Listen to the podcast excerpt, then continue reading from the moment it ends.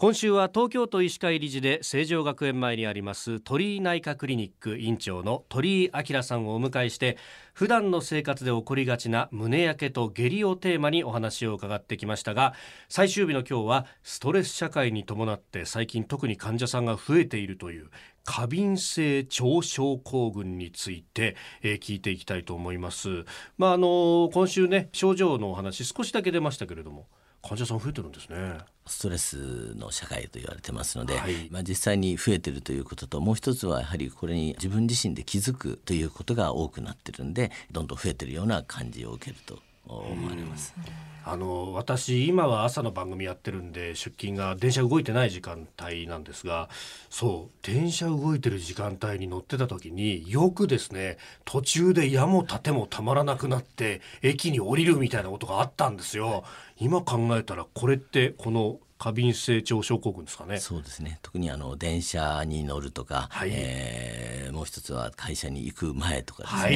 えー、起きやすいんで、ま、昔はよくあの各駅停車症候群っていうことが言われてたんですね。まあ、急行電車に乗れなくて各駅停車ですぐに行ける状態じゃないと、予期不安といってまた起きるんじゃないかということが起きる。これがあのこの病気の特徴です。とってもよくわかります。特に午前中に起きることが多いというのと、まさに、えー、まあ下痢だけではなくて便秘を繰り返したりとか、まあ、特徴としてはお腹が痛くなる。不快感が出る、はい、まあ、こういうのが非常に特徴になります。確かになんか今先生おっしゃった症状全部出てた覚えがありますね。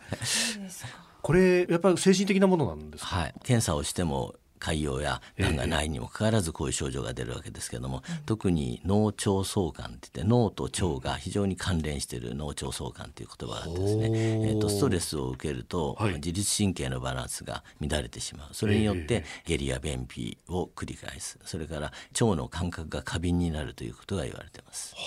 でもう一つ今新しく分かっているのは脳の方にストレスが加わると、はい、そこからストレスホルモン CRF というのが出るんですけども、えー、えーとこれが腸に働くと腸からセロトニンという物質が出ます、はい、このセロトニンという物質が下痢を起こしたりとか腸を敏感にするというのが分かってきてて、まあ、治療としてこのセロトニンをブロックすることによって下痢型の過敏性腸症候群は非常に良くなるというような薬も出てきてます。へこれ男女での差みたいなものってあるんですか、はい、あの男性は一般に下痢型が多いですね。それから女性の場合には便秘型あるいは混合型といって下痢と便秘を繰り返すというような形が多いです。便秘がストレスというのはなんとなくこうねわかるけど混合型っていうのがあるんですね、はい、で特に女性の場合にはあの、性周期とかなり関係があってですね。生理の前はお腹が張っちゃって、えー、生理が始まると少し緩くなるというような方もいらっしゃいます。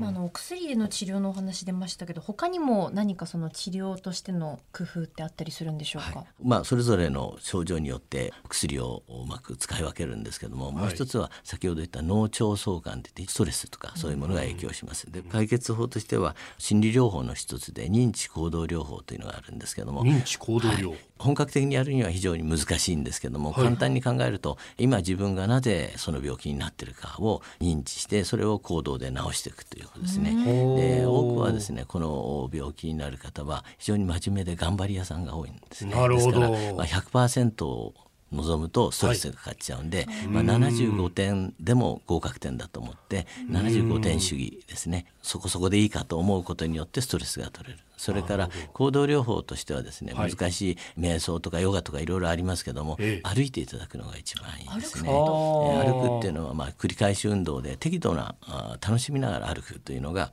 脳内のセロトニンを増やしてさっき腸のセロトニンは悪さをするんですけども、はい、脳のセロトニンは今度はストレスをうまくコントロールしてくるあのいい方に働きます。ですから適度に、えー、楽しみながら歩くえー、5分でも10分でもいいですからウォーキングを楽しむっていうのは一つの治療法になります。じゃあ一駅手前で降りてちょっと会社まで歩いてみるかとかっていうのは、はい、あるいはあの休日にできるだけその会社とは離れてですね、はい、歩く時間を作る。まあ、この75点主義と、はい、えー、歩行療法ですね歩く。この2つは非常に薬以外では効果にあるということが言われてます。えー、鳥内科クリニック院長の鳥居明さんに胸焼けと下痢について伺ってまいりました。先生一週間どうもありがとうございました。どうもありがとうございました。ありがとうございました。